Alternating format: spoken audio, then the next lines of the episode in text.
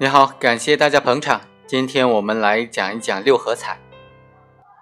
我们大家都知道，六合彩在香港地区是非常合法的一种博彩活动。但是如果在内地利用了香港的六合彩的这种开奖进行竞猜、进行赌博，这种行为构不构成赌博罪呢？还是构成其他的什么犯罪呢？今天我们就来聊一聊这个问题。本案的主角周某和吴某两个人就合股嘛，雇佣了王某、徐某等人为他联系购买六合彩的这些人员，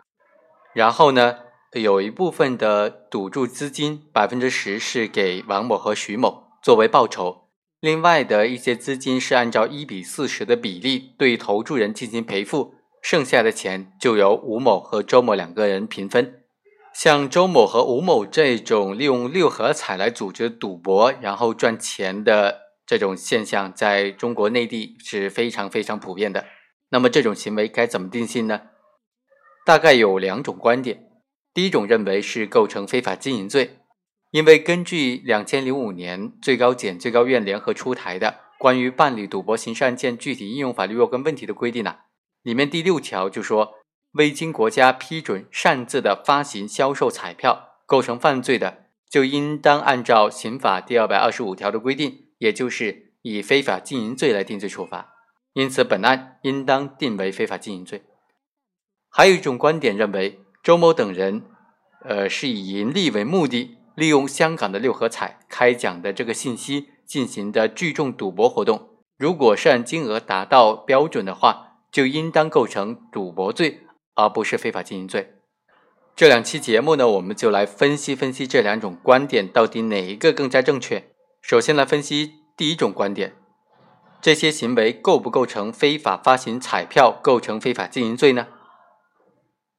发行和销售彩票和传统的赌博行为是有一定区别的。最本质的区别就在于它的资金所有权转换的方向是不一样的。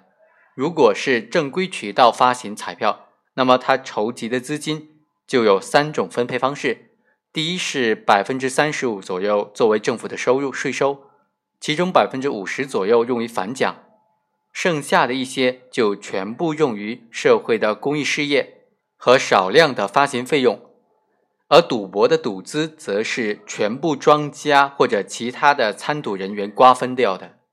另外，还有一个非常重要的区别是，非法发行、销售彩票的行为人。和赌博行为人所获取的利益的来源是不同的。前者的来源是通过发行、销售彩票取得除了返奖、发行费用之后的余额，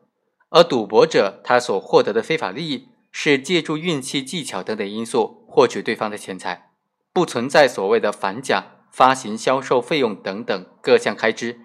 这是赌博者和非法经营行为的非常重要的区别。由于彩票的发行涉及面广、数额巨大，而且和赌博有相当类似之处，但是呢，适度的放开这个彩票的市场，又有利于社会利益的再分配。因此，在我国内地，国家发行和销售彩票是纳用专营的范围进行规范的管理，没有经过审批擅自的发行销售的行为，必然会扰乱国家对彩票发行销售的正常管理秩序。因此，这种行为就会构成。非法经营罪，但是并非所有利用六合彩的信息来敛财的行为都构成非法经营罪。比如说，其他人利用六合彩的中奖号码进行竞猜，并不存在和六合彩的合法经营机构之间的关联，那么这就不是一种非法发售彩票的非法经营行为了，因为行为人并没有利用彩票这一物质载体，不具备利用国家有关彩票规定的特征的方式。去干扰正常的彩票的市场，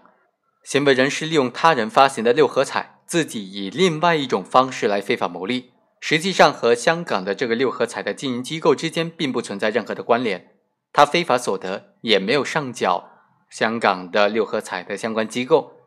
因此在本质上只是利用了六合彩信息这一形式，在庄家和参赌者之间的赌博提供一个。判断输赢的衡量的标准而已，就像一副扑克牌。这种行为和通过竞猜某场球最终的比分来确定输赢的赌球行为，在本质上并没有任何的区别。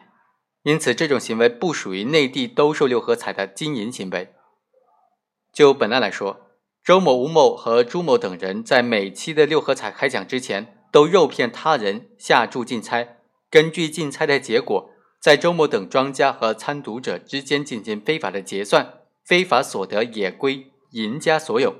因此，周某等人的行为就是借助了六合彩的中奖信息。为个人赌博提供了一个非常稳定的非法所得的平台，而不是发行销售六合彩的行为，因此它本身就不构成非法经营罪。由此可见呢，这种行为它并不构成非法经营罪，而是应当以赌博罪来论处。那么具体的理由是什么呢？这种在内地利用香港的六合彩开奖信息。在庄家和投注者之间进行竞猜对赌的行为构成赌博罪，它的具体理由该怎么分析呢？这个问题我们下期再继续来聊一聊。我们下期再见。